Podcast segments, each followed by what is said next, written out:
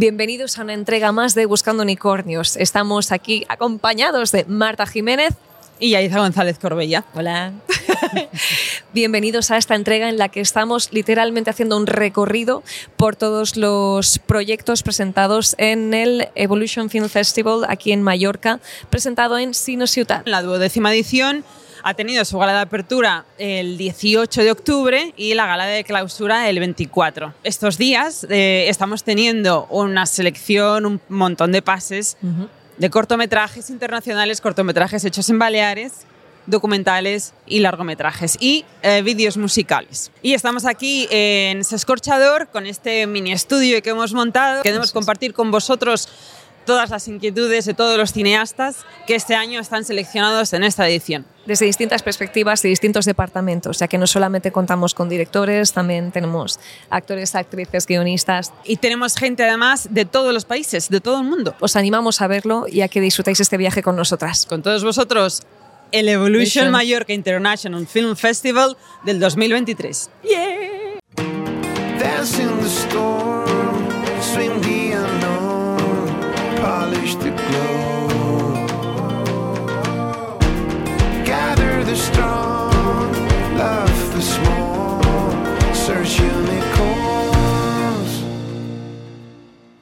Con el viento cabalgaré. bueno, pues eso iba a decir. Eh, vamos a cantar en 3, 2, 1, 2, 3, bueno, nuestro cortometraje se llama The Female Side Effects y mi nombre es Alex García y soy el director. And my name is Oliver Ritchie y soy el actor de The Female Side Effects. Para comenzar, eh, fueron cosas que me pasaron a mí personalmente. Mi madre, eh, mi pareja tuvieron eh, problemas con, con, farmacéuticas que, que tomaron, ¿no? que fueron recetadas por doctores. y bueno, y tuvieron efectos secundarios que, bueno, no parecían. Y bueno, y me puse a investigar un poco más esto y, bueno, hablando con muchas, muchas mujeres, esa fue una de las primeras cosas que quise hacer, eh, involucrarme con, con, muchas mujeres que hablen del tema y me contaron muchas historias de eso, ¿no? Que iban a los médicos y los médicos ignoraban el dolor, los síntomas y, esto es un poco loco, pero hasta 1993 las mujeres no estaban incluidas en los, en los ensayos clínicos de farmacéutica. Por lo tanto, muchas de las drogas que están aprobadas hoy en día en el mundo nunca han sido probadas en un cuerpo femenino. Entonces, claro, o sea, hay muchas, muchas mujeres que, toman un medicamento y, tienen una, una, reacción que no sabemos y lamentablemente, lamentablemente muchas veces pueden ser ataques cardíacos que bueno, ahora entramos al tema también que un ataque cardíaco es diferente de un hombre, bueno, o sea, es Lo iba a mencionar, lo iba a mencionar. Yo me enteré hace apenas dos meses de cómo es posible a mi edad que sepa esto ahora y se esté difundiendo ahora y que sea una una pandemia, que seamos un montón de mujeres Yo que no, no sabía, identificar ¿eh? los síntomas. O sea, un ataque cardíaco pues en una mujer es distinto que en un hombre? Sí.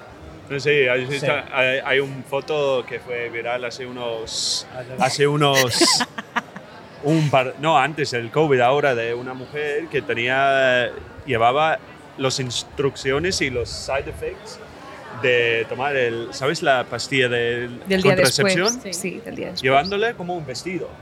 Lo grande que es eh, los todo lo que involucra tomar esto. Sí, claro, todos los efectos secundarios, este prospecto, porque es cierto, la mayoría de las cosas asociadas a la fertilidad sí, sí. Eh, que son hormonales, tienen ahí, como dices tú, un vestido, un prospecto con el que te puedes vestir. Sí, sí, no. Un montón de consecuencias. es, que, es que es un tema, y lo peor de todo, o sea, bueno, vivimos en un mundo de que el patriarcado, ¿no? O sea, es, es, un mundo que lamentablemente está hecho para el hombre, ¿no? O sea, la mujer ha sido puesta de lado y... Y bueno, entonces, claro, la temática fue eso, ¿no? O sea, la idea del cortometraje y, muchas de las personas con las que hablé, eh, y, no es algo de eso como de, culpa, ¿no? O sea, no hay información.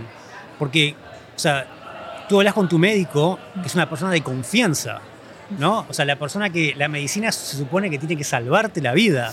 No complicártela. Y, y no, está haciendo eso, ¿no? Y, y también, y bueno, ya dimos para, para mujeres de colores incluso peor, o sea, eh, porque ya entramos en los temas del, racismo, de la, de la falta de información. O sea, nuestro propósito es que la gente mire este cortometraje y que diga, wow, o sea, tengo que hacer más preguntas, tengo que, que decir, no, no, no, esto, que mis, mis, eh, mis sentimientos, mis síntomas son válidos. Eh, y creo que la sociedad eh, está, deja esos síntomas de lado o la, la manera que lo, lo, filmamos fue estilo como un Black Mirror, eh, como una, una, realidad de algo que es medio futurístico, pero que puede, o sea, bueno, que ya está pasando, ¿no? Eh, o sea, no es una distopía, lo estamos viviendo, pero bueno, la distopía solo tiene ingredientes de esto, ¿no? De mira dónde nos lleva lo que estamos haciendo claro, ahora, ¿no? Es ficción a base de una verdad fuerte y real y lo que estamos pasando ahora. ¿Sabes? No es un ficción, no, estamos, no es en un mundo... De hecho, ya está, eh, hay, toca el inteligencia artificial también, pero esto está es, incluida. Esto es más como un spoiler. Lado. Sí, sí. Oh, wow. no. ¿Te has, No has seguido un, has seguido un proceso de documentación o, eh, de otras mujeres con otros casos para escribir este guion? O sea, hablamos con muchas, muchas mujeres, mujeres de, de todo eh, ámbito, ¿no? O sea, gente que estaba en la medicina, gente que no estaba en la medicina, y escuchar esas historias. Y con esas historias basar el guion y también lo que, lo que, el aspecto que quisimos traer, que Oliver dijo, tipo, la, el- la idea de inteligencia artificial. Que hay, bueno, no quiero contar tampoco, vayan a ver la película, eh, Bien dicho, bien dicho. pero hay como una, una entidad que es una inteligencia artificial que está ahí para ayudar, supuestamente, eh, pero también eso fue basado en hechos reales. Si vemos la- lo que es la entidad esa, ¿no? la inteligencia artificial aprende de conocimientos que ya están hechos, ¿no? Entonces, si la información que está aprendiendo ya está incorrecta, los datos ya están incorrectos.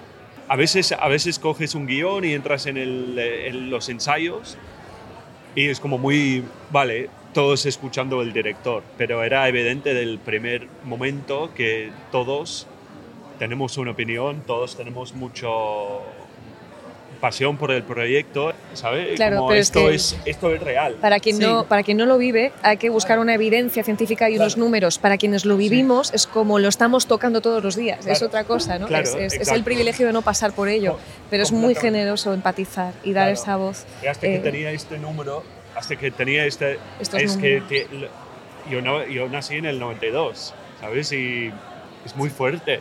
Una de las cosas que, que dije del, del día número uno, eh, que el, el cast, o sea, el, con el crew también, no- por lo menos tiene que ser 90% mujeres. O sea, era mi, mi Tu único... requisito. ¿Cómo? Y tu requisito. Mi requisito era ese. ¿Y Eh, tuviste facilidad para encontrar mujeres técnicas? Eh, sí, sí, la verdad que sí. O sea, la verdad que nos empezamos a mover y, como decía Oliver, la verdad que mucha gente fue, o sea, se sintieron muy identificadas con el proyecto y, y- y querían dar más. Es, eso fue lo lindo de este proceso. ¿Y en cuántos festivales estáis yendo? Este es el, el primero que hemos, hemos entrado. Ah, este es el primero. Ese es el primero. Este es nuestro, nuestro. World Premiere. Nos, nos encanta estar aquí. La verdad que es una experiencia. A mí me encanta la energía. Tenemos el inmenso placer de tener con nosotras a Jorel Ebomran. Lo he dicho bien. De Bordeaux, Bordeaux a, Barcelona. De Burdeos a Barcelona. Sí, es Bordeaux, Bourgeois, como. Y es que no sé hablar francés. Te puedes reír de mí todo lo que quieras porque no sé hablar francés. Bueno, sí, sabes, hay una cosa que sí que sabes decir. Pasó? me ha salido mal, me ha salido mal. Bueno, toma ocho. Y cosas más, cosas más guarras que no Eh, quieres decir. Pero bueno, venga, venga, saca. bueno, me han pillado. Tu trabajo me llamó especialmente la atención. Eh, básicamente, Jorel aparece en los primeros segundos y mm, me descolocó mucho. Eh, realmente quiero que nos hables de Idrisa, Abara. Idrisa, Idrisa Abara. Em, por favor, ¿cómo llegó este proyecto a ti? Sí, pues eh, es un cortometraje dirigido por Jordi Royans Bis- Bisbal. Jordi Ruyan Bisbal, afincado aquí en Soller, ¿verdad? En Sí, Mallorca. Absolutamente. eh, sí. Ave María. no, es lo que nadie quería decir, pero todo el mundo estaba pensando, gracias Marta. ¿Cuándo serás mía? No, si me quisiera. Idrissa Abara es un eh, hombre migrante eh, de Senegal y vive en Barcelona. Es joven, tiene como eh, sí, 27 años, algo así. Es un chatalero? es un chatarero en Barcelona, uh, pero también es un soñador, artista. Es enfermo también, Tiene una enfermedad. tiene una enfermedad. ¿Es importante la enfermedad para la historia? Sí es, es- sí es importante, importante porque uh, justamente por su condición, un día encuentra un, uh, un obreto, que no puedo decir, pero conecta con sus raíces. Pero la cosa es que tiene que elegir o seguir su arte, sus sueños, o pues, uh, pues seguir a trabajar para comer, para comprar medicina, Sobrevivir. sobrevivir. Justamente esa palabra, sobrevivir. ¿Qué tipo de artista es? ¿Es pintor? ¿Escultor? Es un eh, escultor. De ahí la chatarra, el significado de, o sea, él utiliza eh, el medio para poder. Claro, es que Eh, Hace esculturas de chatarra. sí, Vale. me, me llama la atención porque hay algo que hemos comentado rápidamente que es que es como una realidad sumergida en Barcelona, ¿no? Lo de los chatarreros, esa eh, como burbuja o sociedad de la que no vemos, ¿no? No vemos. Que justamente es justamente esto que me ha llamado la atención. Me decía, uff, voy. Voy porque en Barcelona vivo allá y ah, me encanta vivir en Barcelona porque ah, yo, por ejemplo, ah, llegué en Barcelona desde Burdeos, Francia, conocía a nadie. Fue eso y ah, por mi parte he tenido pues mucha suerte porque ah, hoy pues soy actor, pintor, bailo y ah, en español con mi acento en Ah. Barcelona. ¿Hablas Ah, cuatro idiomas? ¿Tres? Sí, Un- francés, una- francés. inglés, castellano y el amor. Sí, señor. El amor, que, que del idioma podría ser del francés también, el idioma del amor. También. Ay, bueno, amor. es universal el amor. Sí, L'amour, c'est universel, mais si s'il y a une, une langue, c'est plus le français. C'est vrai que c'est une langue très... Oh, empiezo a hablar francés así. Es verdad que es un idioma uh, sí, muy de seducción, muy de... Muy de-. Eso. Tú eres un alma creativa igual que Idris. Exactamente, Ahí conectasteis con el arte y completamente. Y por la cosa que uh, yo soy en la parte uh, de privilegios. Puedo soñar y seguir soñando. Idrissa puede soñar, pero la vida hace que uh, Es dura. es dura. Mm. y que uh, no se le puede permitir. Y uh, en Barcelona hay muchísimos chataleros. Sí. Son parte también de la ciudad. Mm. Y también el ruido que siempre me queda Mm. desde... porque también me ha Ah. cambiado este, uf, este cortometraje. Y, uf, es- y, Ru- Ruido asociado a la chatarra. Sí. a- es un ruido, por ejemplo, Barcelona.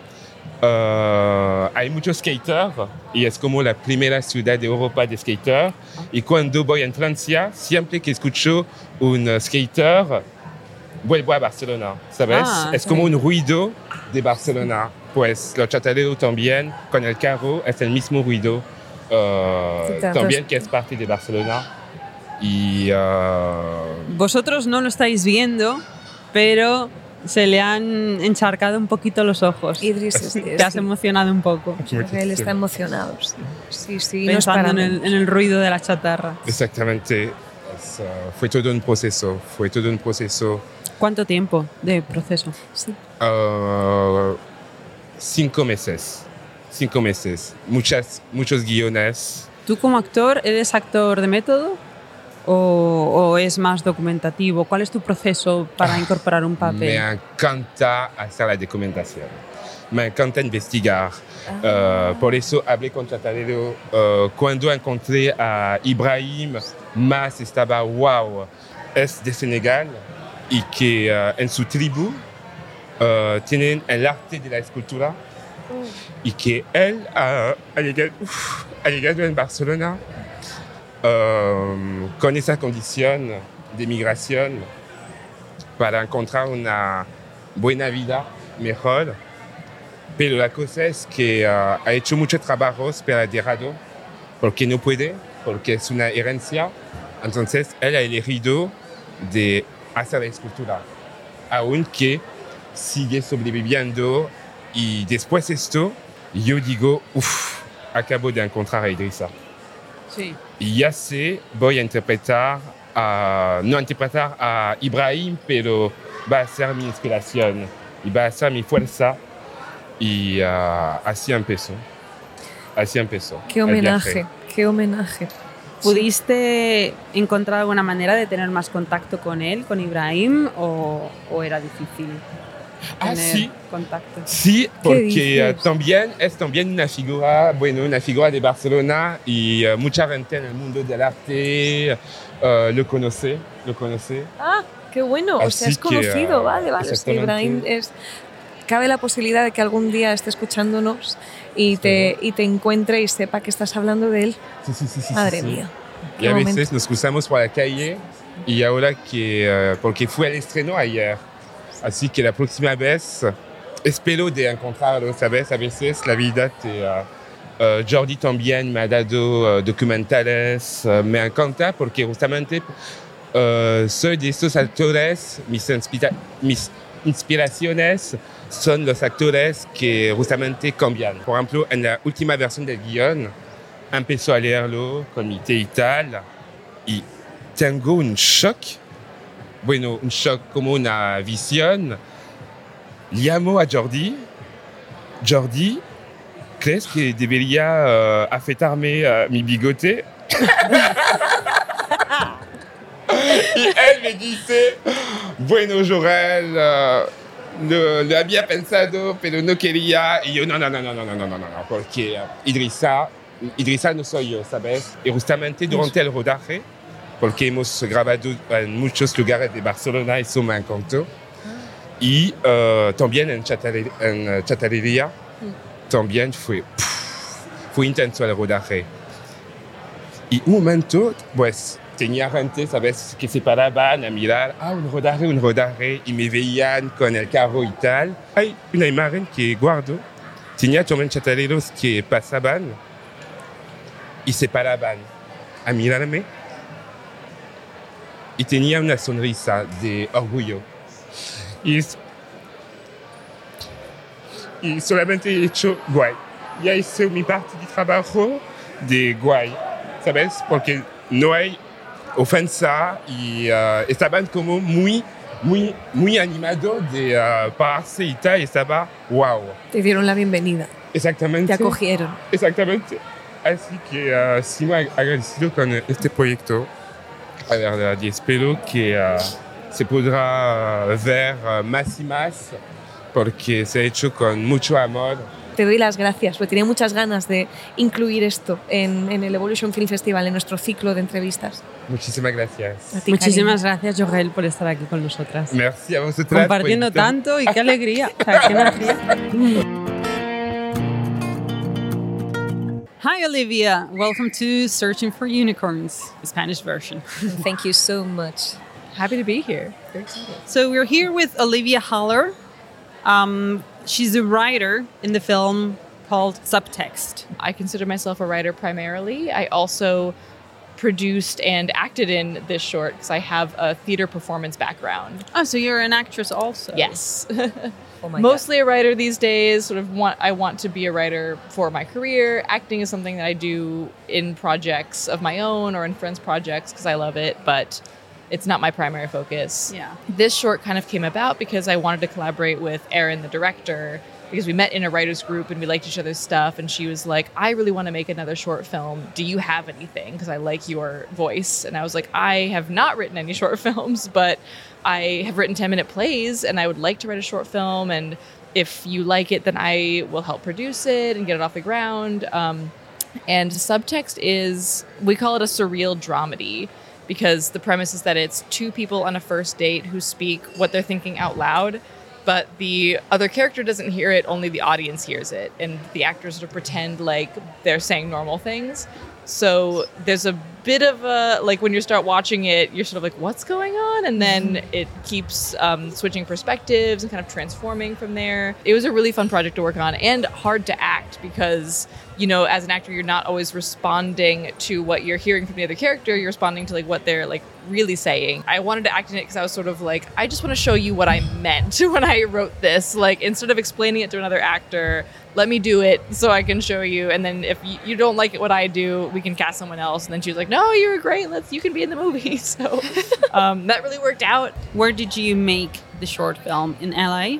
Yes, we uh, both Aaron and I live in LA right now. Um, we, there's a really great fil- film community there, obviously, but like um, especially in terms of like indie filmmakers, um, a lot of really amazing people that we collaborated Yeah. with. So we um, filmed in um, a bar called the Attic on Ventura in Oh, wow. uh, in Studio City, basically, or Sherman Oaks in LA. For how Sure. long did you shoot? It was a two day shoot. days. We were trying, we're gonna do two 10 hour days because like, at first we were like, it's a short script. Yeah. We could film this in Ah. a day. We're gonna give ourselves two for safety. And then Aaron had this very long, complicated shot list and Oh. like very ambitious, and it was it paid off. Like it was what it needed to be. But we got to the the the day of production, and we're like, we need more time. We got to do twelve hour days. Um, so luckily, everyone was very amenable, and we could squeeze a couple more hours in. So the director of the short film, Erin Brown Thomas. yes. Now that she's not here, how was it working with her? She's great. Like I'm not just saying this to pay lip service. Um, I think she communicates very well. She's this is my first short film, but it's not her for, first short film. And the reason why I wanted to work with her was partly because I did want to learn from her, and I think she's uh, she knows how to run a set very well. She knows how to um, treat people like professionals and um, she knows the value of rehearsals this is like i said like i think also with the theater background um, you know this was not a, a script that we could show up on the day making choices we had to make sure we knew I love what you already said about that she treats people as professionals, like professionals. This is very important. It's a matter of respect. It doesn't matter. There is no small project or a big, huge project. I mean, every person matters, and I love the way you talk about it. Absolutely. And that was one of my biggest goals as a producer. I feel like I've made more genuine connections when I am honest about what I'm going through and am my authentic self in front of people and that we're we can acknowledge that we're all going through something and we've been through traumatic things and we I think talking about it is what helps us heal and move on. Word. yes. when you are your full self in front of people, then the people that you connect with are going to be the true connections. It's not going to be a false connection because you're not presenting as your your authentic self. Thank you very much. Thank you. Un, dos, tres. Y... Bienvenido el equipo de Anecoica al Evolution Film. Festival en el especial de Buscando Unicornios. Exacto. Oye, qué bien te ha quedado. Ibas así, para, para lo, lo arrítmico que somos normalmente, ahora ha quedado súper maravilla. Bueno, chicos, contarnos rápido. Sí.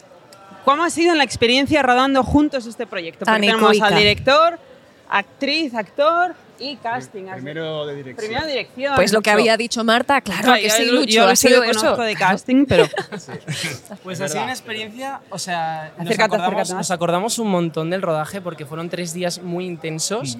Eh, los personajes, absolutamente todos, pasan por unos arcos súper al límite, entonces pues tanto los actores como eh, yo dirigiendo, como Lucho ahí también codirigiendo, o sea, al final es un viaje que hacemos juntos que, que es tan, tan extremo como el resultado final, como el corto. Así que fue increíble el rodaje. fue, una, fue una cosa brutal. Y luego todo el proceso de creación, ¿no? De, de investigación con la cámara, que al final la cámara ecoica es, tiene esta cosa de, de desconocido, ¿no? Y que mucha gente cuando ve el corto la conoce por primera vez. Entonces, bueno, creo que, hicimos un viaje muy interesante. ¿estáis nerviosos? ¿Voy para allá? Ve, ve para allá, ve para A allá. ver, em, si te dijera que no te miento, sí que es cierto que ya lo hemos visto cuántas veces, 375.000. Sí. ¿no? más, Eh, una Pero a que no bastan, no bastan. No bastan, no bastan. Es Siempre es algo- nuevo. Exacto, es un corto del cual no, no, no te cansas, por lo menos nosotros no nos cansamos nunca. Es precioso y bueno, eh, ahora es uno de los pocos festivales en los que estamos acudiendo presencialmente. Hemos competido muchos, tenemos 23 selecciones, pero en este estamos casi todo el equipo presencialmente, entonces eh, eh, tenemos la presión de que también estamos, estamos pues con público balear, que no solamente es público internacional, worldwide, sino también es el público balear, así que nervios. Los tenemos de acero, pero sí, podríamos decir que un poco nerviosos sí que estamos, ¿no? Siempre encanta está bien.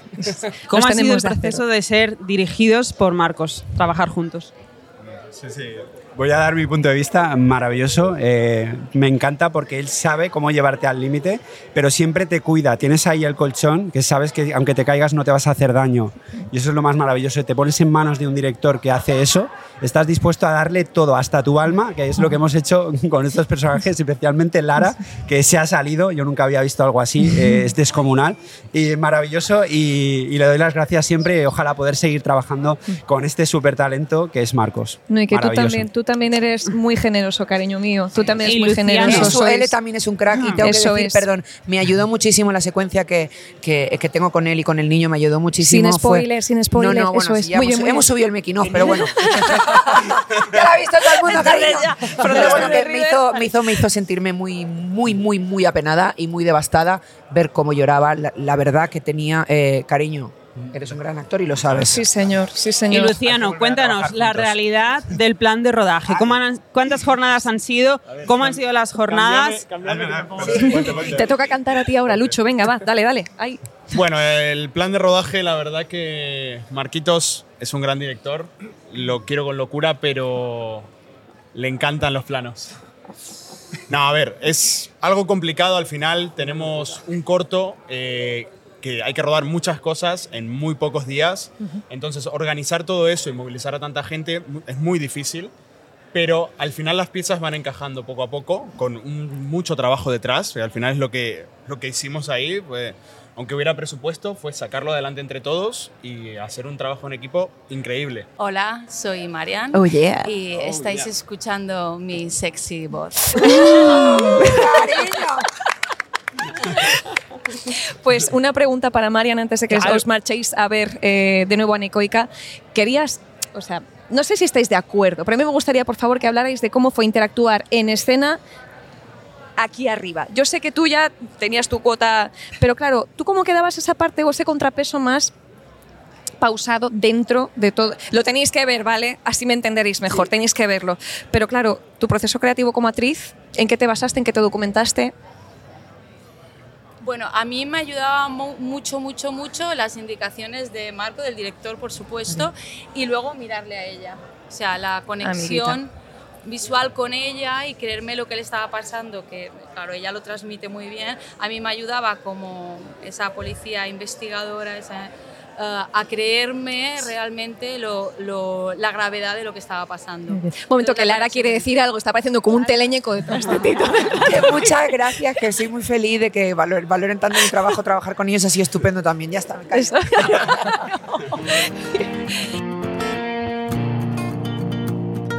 Welcome to this um, to this interview with Erin Brown Thomas. Uh, thank you so much for joining us today.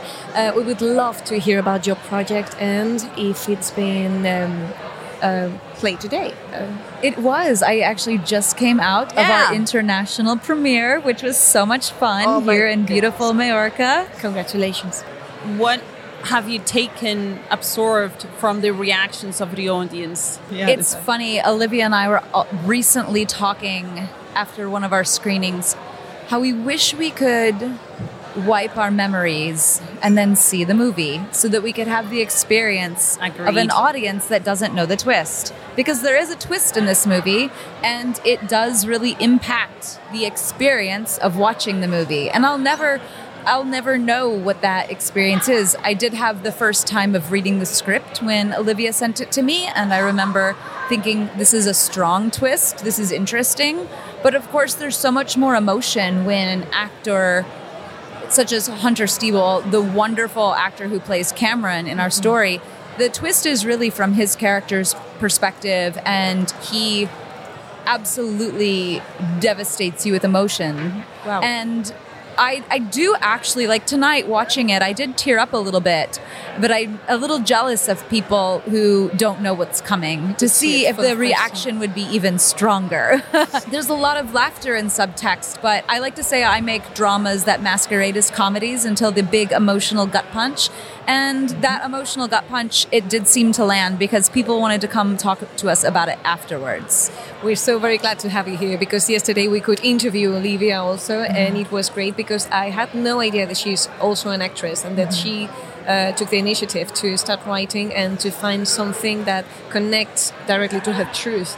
And we were talking about that kind of gap between what we want to show to people and how it can it could never work. I mean, it's like when you are really honest to yourself, you're brutally honest, then magic happens, and you're able to to feel the other person and to build a, a true relationship. So I really want to see subtext, and I really want to enjoy it for the first time, just like the audience.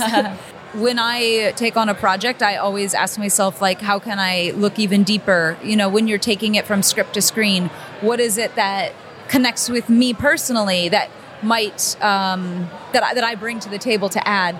And the thing that really stood out to me in the script is the way the script identifies how we are competitive about our trauma. wow. Um, we commodify our trauma, and I think as artists, we really commodify our trauma in a way that's a little bit messed up. Um, because the moment that I experience any form of trauma, I would like to bottle it up into a story that I can use to further my career. Yeah. And see if I can monetize It's like this. trauma's bad, but sometimes suddenly it's like, oh, this oh, this terrible thing happened. Oh, but well, it makes a great story. But on the other Look at the side, bright side. absolutely. But on the other side of things, when you're on a date, trauma might be the opposite. It might be like, I want to prove that like I've always been the person that's ended a relationship, and like I am lovable because I am unscarred. Okay, that makes sense. I mean, it was a huge punch. So, what was the main challenge you had in this production? oh, thank you. Uh, the, well, so much. The main challenge of this production is that it was an atypical script, an atypical production. Typically, in a script, your characters hear each other, or at least your act. I guess my characters heard each other, but my actors didn't hear each. My actors didn't hear the other character, right? Because um, Why? For instance, if you and I were in the movie, Yeah.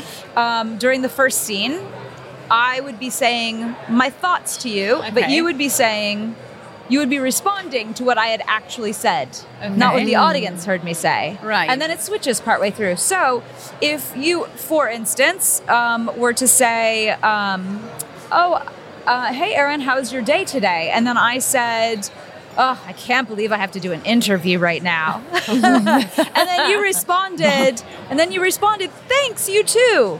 The audience would know that you didn't hear me say that very rude thing that I might have been thinking, yeah. right? So, Right. But that might be okay. That might be an easy starter. But imagine going minutes and minutes into a script where So your the actors- audience is the audience is listening to the actual thoughts. Exactly. Okay. But only one side at a time and then it switches. So imagine being the actor in that scenario where not only what you say is based on what you were either observing or hearing, but your blocking is either could be based on four things. What that person is the other person is saying, how the other person is acting, what you are what you are saying or what you are thinking. Any of those things, or technically any other stimuli in the restaurant. So we had language that we created. Um, Subtext was the subtext, the thing they were thinking, which sometimes they were speaking and sometimes they were not, depending on what beat of the film we were in. Overtext, which is the thing that is actually being said.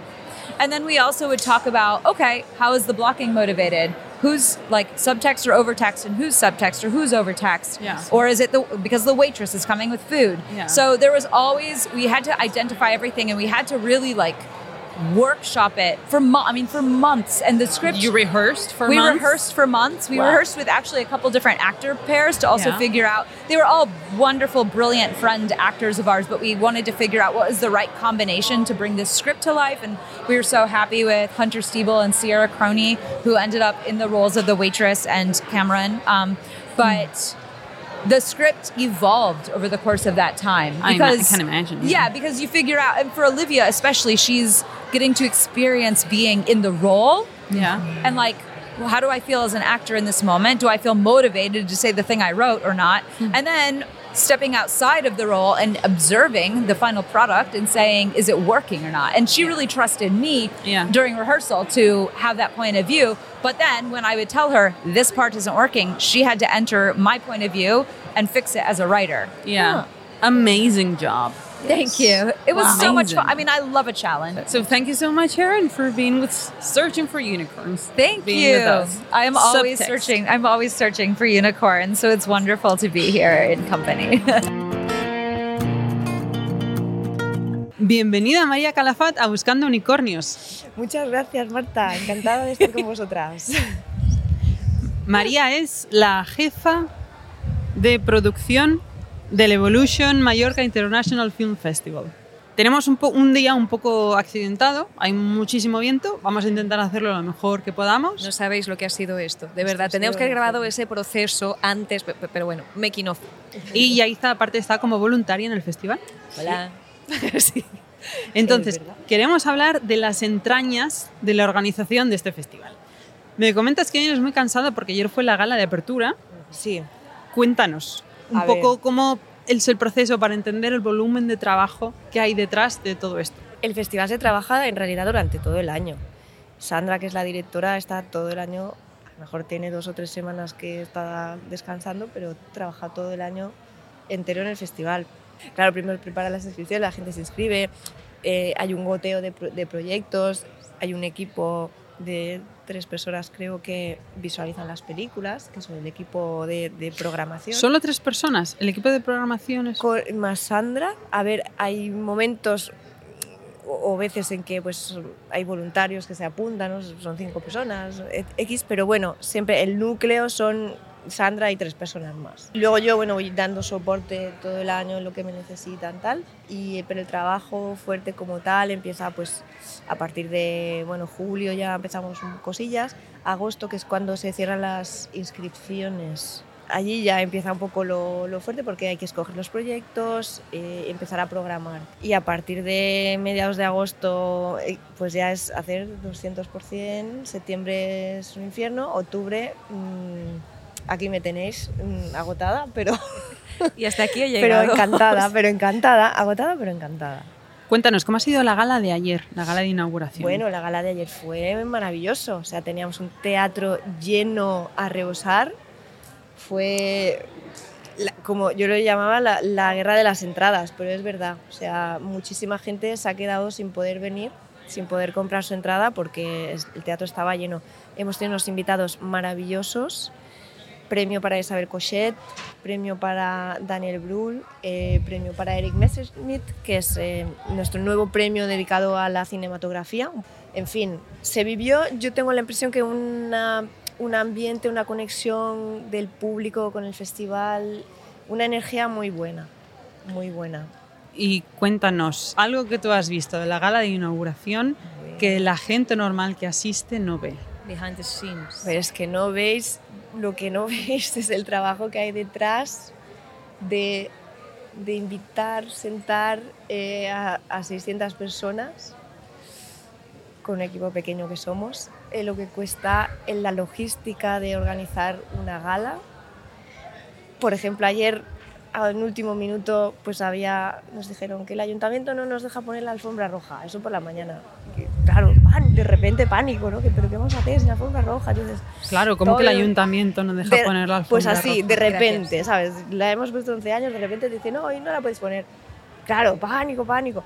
Bueno, pues todas estas cosas son temas que van saliendo eh, inesperados, eh, que tienes que solucionar, que Claro. te, te pueden... Además piensas, ¿qué daño hace una alfombra roja Nada, nada. en- De quita y pon, que va a estar el Sí, tiempo justo y necesario. enfrente para- del teatro principal, en el medio Son de cosas- Palma? Sí, son cosas burocráticas que luego se arreglaron. No, pero tienes que estar ahí. O sea, hay muchísimas, muchísimas cositas que pueden salir mal, que no salen como te esperas, que no salen como te esperas en el peor de los momentos. Y eso es lo, es lo que hay que tener, lo, lo que hay que intentar controlar ¿no? lo, al máximo. Siempre hay imprevistos. Pero cuando haces este trabajo y no sale todo tan mal, eh, ahí estás orgulloso de que viene previsto aquello. aquello. Muchos no lo sabéis, pero María Calafat, además de trabajar en el, en el Evolution, es guionista. También soy guionista. Cuéntanos, ¿cómo van tus guiones? ¿Cómo van Mis guiones van viento en popa eh, a ningún traído. sitio. no, chica, tú sabes que esto es, va Es muy difícil. Es difícil, va lento. ¿En qué proyectos estás trabajando ahora que tienes movimiento? Yo sé que hay uno que además seleccionó el programa Cima Impulsa Sí. junto con Marta Mesquida. Exacto. ¿En qué proyectos estás ahora? La Grieta es el proyecto este que estuvo en Cima Impulsa, que sigue vivo, ¿eh? sigue está con una productora, seguimos en- estamos contactando, o sea, todo muy despacio. Pero está, está ahí, encima de unas cuantas mesas. Eh, tengo una serie, yo trabajo también con Llorens Ramis, que es un guionista mallorquín. Tenemos un proyecto de serie, mm, de serie infantil que se llama mm, Mona Velázquez y los detectives del arte, que es un Oh. grupo de niños, en plan los Goonies y tal, que encuentran obras de arte robadas y resuelven entuertos que tienen que, ver con el arte. Es es muy divertida y esta serie pues, eh, ha estado en, en varios foros, está ahora con una productora grande. Bueno, vamos a ver si sale. Pues, eh, Proyectos tengo mm, en un cajón ahí, los que quieras, ramillete. Lo que pasa es que hay que un poco saber focalizar los esfuerzos y ver un poco lo que en ciertos momentos eh, tú ves un poco, como dicen los americanos, read the room, ¿no? Ver, mm, pues... ¿Por dónde va? Sí, exacto, leer la habitación, Exacto. leer la energía, qué Ver priorizar. contexto. Exacto, ver un poco cómo va el tema, ver qué proyectos pueden en ese momento tienen más oportunidad de salir o no. Como diría Matthew McConaughey, que escribió un libro que se llama Green Lights, las luces verdes, donde él habla de las luces verdes que él ha ido viendo a lo largo de, de la industria. Yaiza está diciendo, uy, esto para Navidades. No. una wishlist puesta, una lista de deseos para Navidades. Bueno, Llorens, bienvenida a Buscando Unicornios. Muchísimas gracias. Estamos con Llorens Ramis, guionista, que está en el Evolution con un, corto tuyo que se llama 24-7. Sí, el corto está dirigido por Santiago Requejo y yo he escrito el guion del, del corto. Bueno, entre los dos estuvimos ahí trabajando. Tuve la oportunidad, lo bonito es que tuve la oportunidad de también estar en rodaje y poder estar en, Sí. en toda la producción del corto. ¿Y durante cuánto tiempo estuviste trabajando en este guion? Pues la verdad es que fue un verano, fue un corto de... Me llamó Santi justo antes de, de acabar el curso y estuvimos julio y agosto trabajando en el guion. Fue un encargo que te hizo él. Fue un encargo. Y cuando te lo encarga, ¿qué te pide? El encargo venía de una... Es, es interesante porque es de una asociación que tiene un proyecto de acogimiento familiar. Sí. Eh, están buscando familias que acojan adolescentes en riesgo de exclusión social. Y, y bueno, y, y esta asociación contactó con Santi, que había hecho el año anterior Votamos, que había estado nominado a los Goya. Wow. Y sí, una responsabilidad. Y, y entonces me pide eso.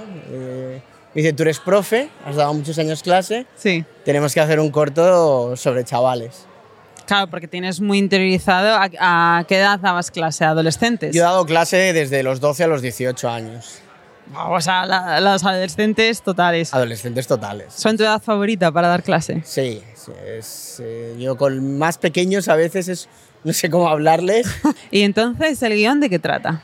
El corto, bueno, el guion que ya es un corto. Sí, es la el corto es- sinopsis. es, eh, la, la sinopsis es muy sencilla, es una orientadora de un instituto que, que está desbordada por el trabajo, por la tesis, porque en nuestra educación, nuestro sistema educativo no hay tiempo de dedicarse a, a la educación emocional y le llega a una oferta, que es dejar todo eso y hacerse cargo de un, de un adolescente, pero meterlo en casa, 24/7 Wow. porque son adolescentes pues, que, que tienen heridas familiares y, y esas heridas solo se curan con, con una integración total. Claro. Entonces el corto es contar una historia de, de esas primeras semanas de la integración de un chaval con problemas en una familia que lo acoge. Oye, qué bonito. Es, es, es de echar la lágrima, es muy bonito. sí. ¿Cuánto, ¿Cuánto periodo de vida vemos de esta persona? O sea, de este adolescente. ¿Son semanas lo que pasan? Son semanas, es, proceso está adaptado a- al final a, a nuestro formato, que es un cortometraje, un cortometraje largo que dura casi 29 minutos. Ah, eso- Eh, esa era mi siguiente pregunta. Perfecto, 29 minutos. Y el corto vemos eso, un mes y medio, dos meses en la vida De evolución. de evolución. Nos quedamos ahí, Ajá. porque al final eh, no queremos dar una respuesta fácil, ¿no? Es- Sí. no, no es un corto abierto en ese sentido. A mí odio los finales abiertos o que no cuentan nada, pero sí que, que planteamos mm, el inicio de una relación. Sí, diríamos. sí, sí, sí. ¿Y qué arco tiene del personaje? Tienes varios, me imagino. el Sí, del el- adolescente y el de la profesora. Hay tres protagonistas, diríamos. Hay- es un relato coral. Por un lado está la profesora, que es Maite, que es la que está en- decidida a hacer bien su trabajo, que Sí. al final es, yo soy psicóloga y, y- y necesito curar heridas, ¿no? Claro. Y ella es lo que lo tiene más claro. Pero ¿por qué lo haces? Sí. ¿Qué motivación te hace? ¿no? Esto que- algo habrá escondido, algo tendrás, ¿no? Claro, es esta Y- conciencia que tenemos todos de nuestros padres, un poco que ven la parte práctica. Sí, la parte práctica y, y la parte de, de peligro, de decir, te vas a meter a un chaval con problemas en casa 24/7, ¿no? Ya.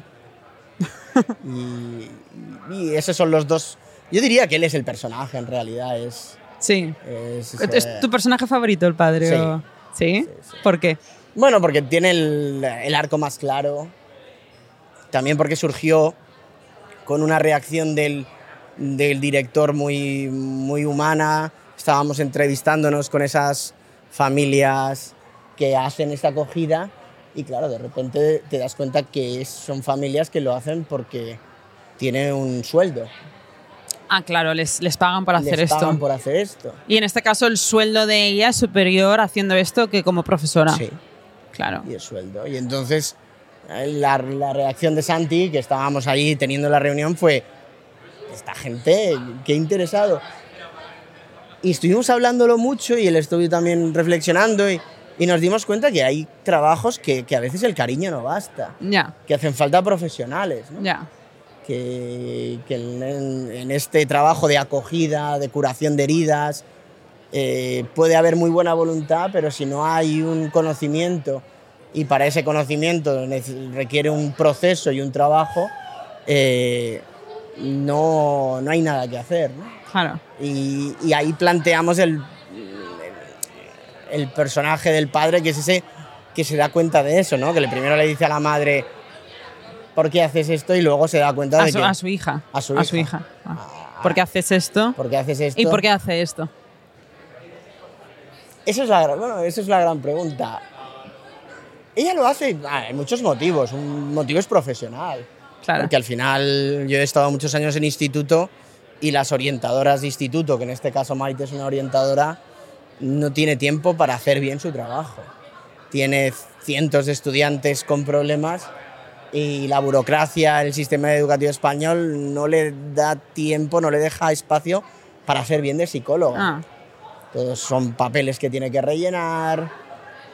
eh, es cubrir el expediente. Entonces, es posible que ella se sienta mejor y dice, por lo menos intento cambiar la vida de una persona. Bueno, cambiarla, ayudarla. se- se- ¿No? yo, para mí sería una frase esa.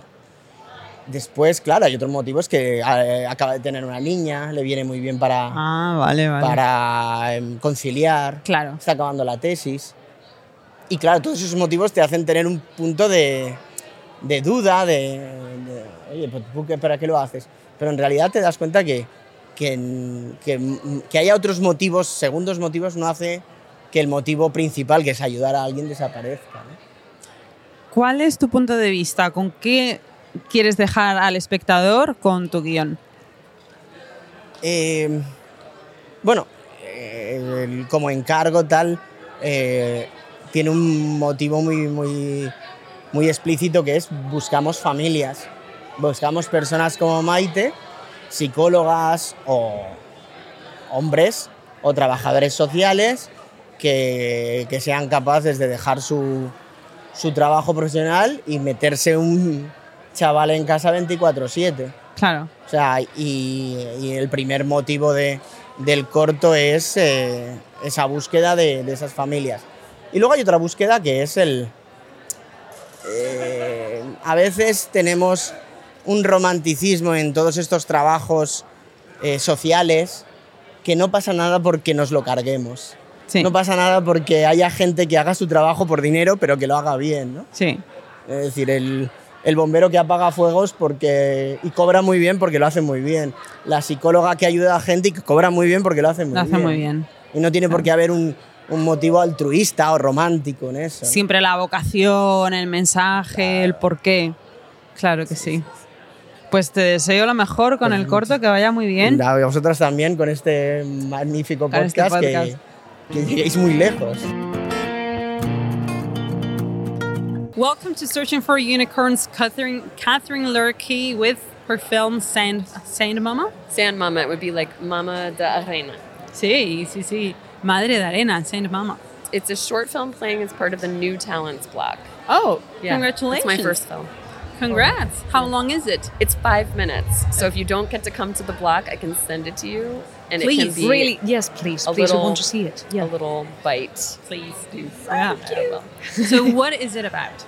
It is about broadly motherhood, but it's about an ambivalent mother who, like, the handles how all-consuming motherhood is. I think parenthood is all-consuming, but especially motherhood. And she handles this by doing making a very strange choice on the beach. No, I want to see it even more. Yeah, that's perfect. Yes. what is the feeling you want to leave the audience with?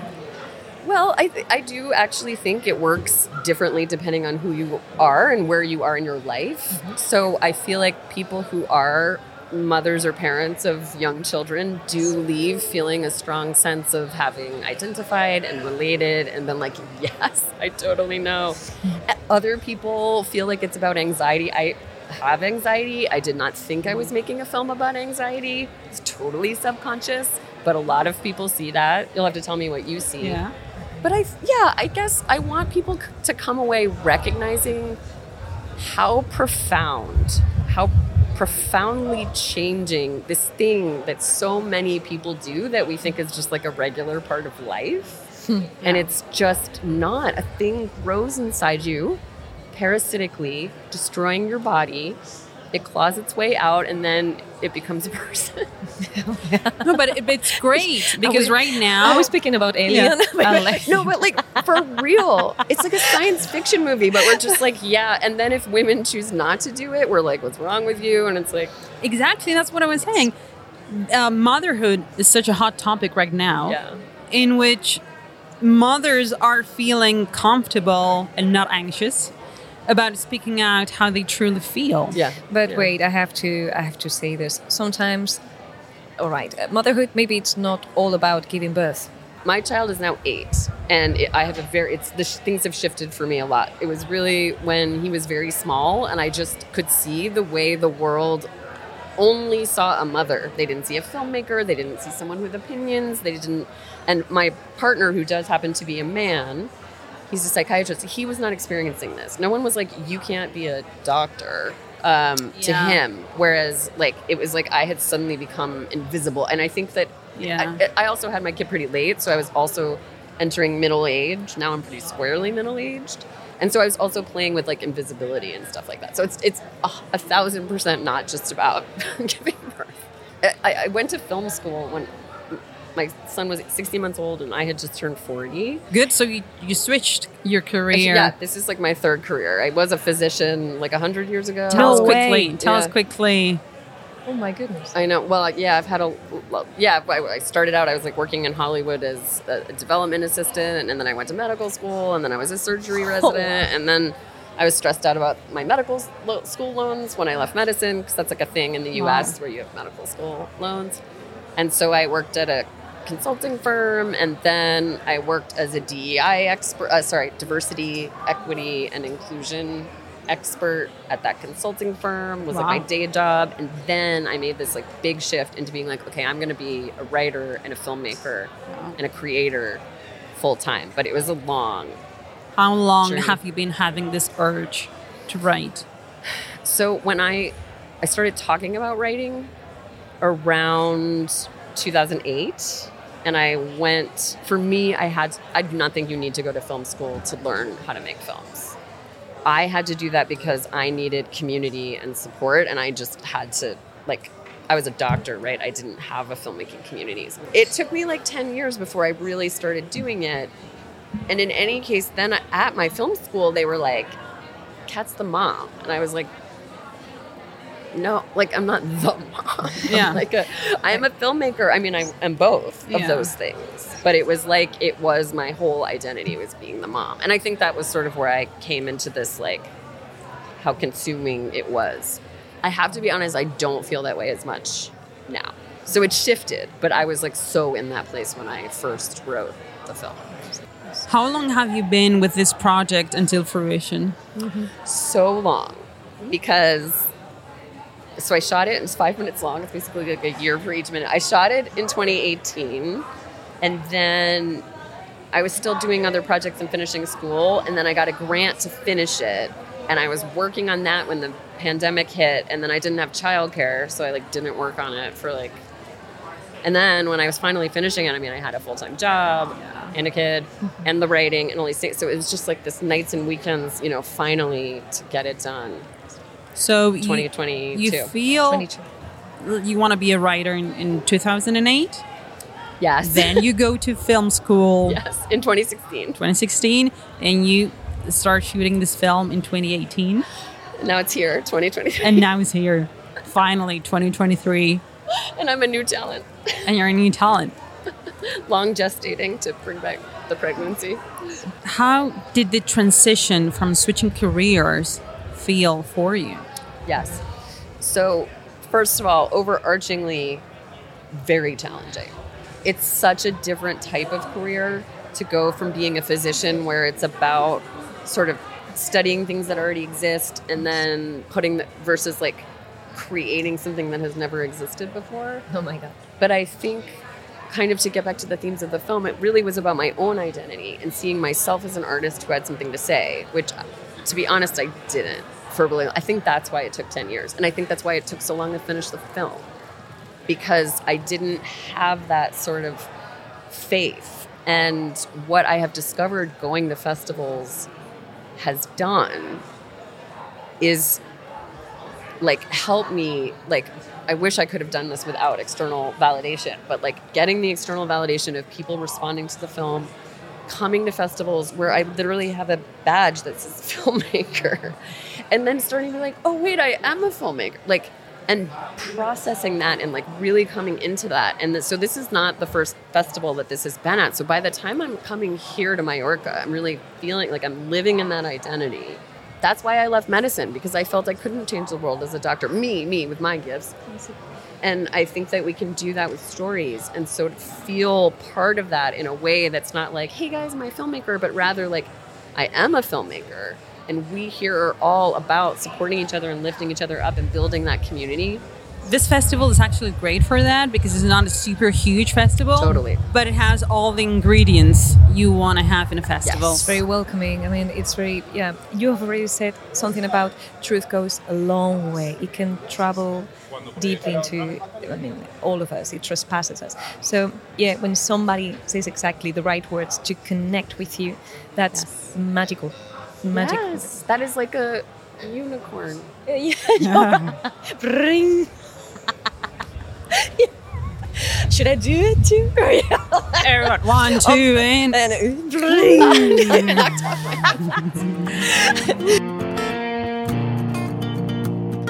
Estamos aquí con Andreu Fullana, productor del cortometraje de Ben. En Ben hay una serie de extras, una serie de eh, personas que nos han ayudado a simbolizar o recrear un entorno muy concreto. Entonces, Ben, eh, creo que para quien lo vea, va a tener muy poca noción de lo que ha habido detrás de las cámaras para tener esa sensación de amplitud, de... Es que no quiero decir ningún spoiler. No, eh, pero an- basta con mencionar el ¿Cómo lo plano, el, dirías? el- el plano que recorre todo el hall, eh, donde se ven las cabinas y demás, por no decir ningún spoiler, pero cuando llegue la gente y vea ese plano, plano que recorre en- Hablas en, del en que hicimos- perdón. el que hicisteis en lateral. En el que sale el que Yaiza. sale- El que sale Yaiza. Precisamente estás hablando de ese. Exacto. Muchas gracias, Andreu, eres muy Entonces, generoso. yo tío. creo que en ese Sí, plano pues, reúne lo que tú estás diciendo de la amplitud Mm. de figurantes y de gente que está detrás Sí. y, la, y, la, y la maestría de Miki Sí. con toda su experiencia dirigiendo en publicidad para vender bien las cosas, Ujú. eh, que creo que ahí ya demuestra completamente la amplitud que tiene. Luego hay otros planos donde se ve más gente y todo lo que tú quieras, pero ese plano En concreto. en concreto en el que encima está en movimiento, vas pasando por stands y ves gente detrás, gente andando y demás, creo que resume eh, pues que no se ve todo lo que está detrás. Mira, yo lo que destacaría también, y que nos lo han dicho mucho en Ayúdame. otros festivales, es la precisión que tiene Miki para dar la justa información en el plano que toca. Sí. Y no desvelar nada Sí. hasta el último momento, pero sin ese desvelar nada, ir dejándote pasos poco a poco. ¿no? Sí, juega Entonces, muy bien con la perspectiva, tienes la toda la razón. y, la, y, y el- el- la narración creo que de todo el cortometraje es, es muy buena. Y yo quería destacar como producción eh, quizás el esfuerzo que hizo el equipo para ponernos a rodar con un 20% del presupuesto Mm. final y aceptar las condiciones y luego se las fuimos mejorando poco a poco cuando pudimos. Mm. Eh, destacar también la parte de la colaboración de los, de los, eh, de los especialistas Ujú. para la, la parte más complicada que no quiero desvelar, pero Sí. que quien lo vea sabrá qué parte me estoy refiriendo. Eso es, eso es. En el que Ben está en su momento cumbre, por decirlo así. Sí. Es que no Eh, queremos desvelar nada, porque el regalo de ver esto en blanco, no. eh, Exacto. A, a quien no os habéis visto artículos ni nada, no miréis nada, mirad el corto y ya está, por favor. Y Pegaros el viajazo. eh, es que Miki sabe mucho de. Se lo decían en, en- en un correo que lo tengo yo también por ahí. Sí. Decían, es que este señor o este chico sabe de cine. Y es que es real. O sea, es decir, de lo que viene el guion, de cuando yo hablé con él, del mood board, de todo, al primer montaje, al último montaje, a lo que estamos proyectando, se ve la evolución y se ve que es cine. O sea, es que al final, con poco presupuesto, hace cine. Y estoy orgulloso de haberme metido en la producción, agradecido a todas las instituciones que han estado detrás, el Mallorca Film Commission, eh, ICIB, eh, IB3, Bastera Films, que también ha estado con nosotros Bárbara Ferrer. Ah. Eh, entonces, eh, muy agradecido de que se sumaran a este proyecto. Este fin de semana se está proyectando el corto en tres sitios, Mallorca, Barcelona y, y Bilbao. Tenemos ¿Qué a Sergio Llopis, que ya ha estado en Buscando Unicornios, fue nuestra, nuestra primera entrevista oficialmente publicada. Eh, Sergio Llopis se ha encargado de la banda sonora de Ben y además hoy. Ahora, de hecho, creo que va a ser ahora, Ahora. mismo. Sí, o sea, así como estamos hablando, Sergio está recogiendo un premio, un en el galardón. Cursal en Bilbao. Eso es. eh, que hemos tenido una muy buena crítica del jurado. Miki bu- está en el, en enhorabuena. el feedback en Ah, claro, Barcelona. porque es- sí, enhorabuena. Sí, sí. O sea, Gracias, es- cariño. Increíble. Gracias. Por eso Miki no está aquí, o sea. Pues muchísimas gracias y Muchas que Ben siga cosechando éxitos y que lo podamos ver en la campaña de los Goya. Ojalá que sí el año que viene.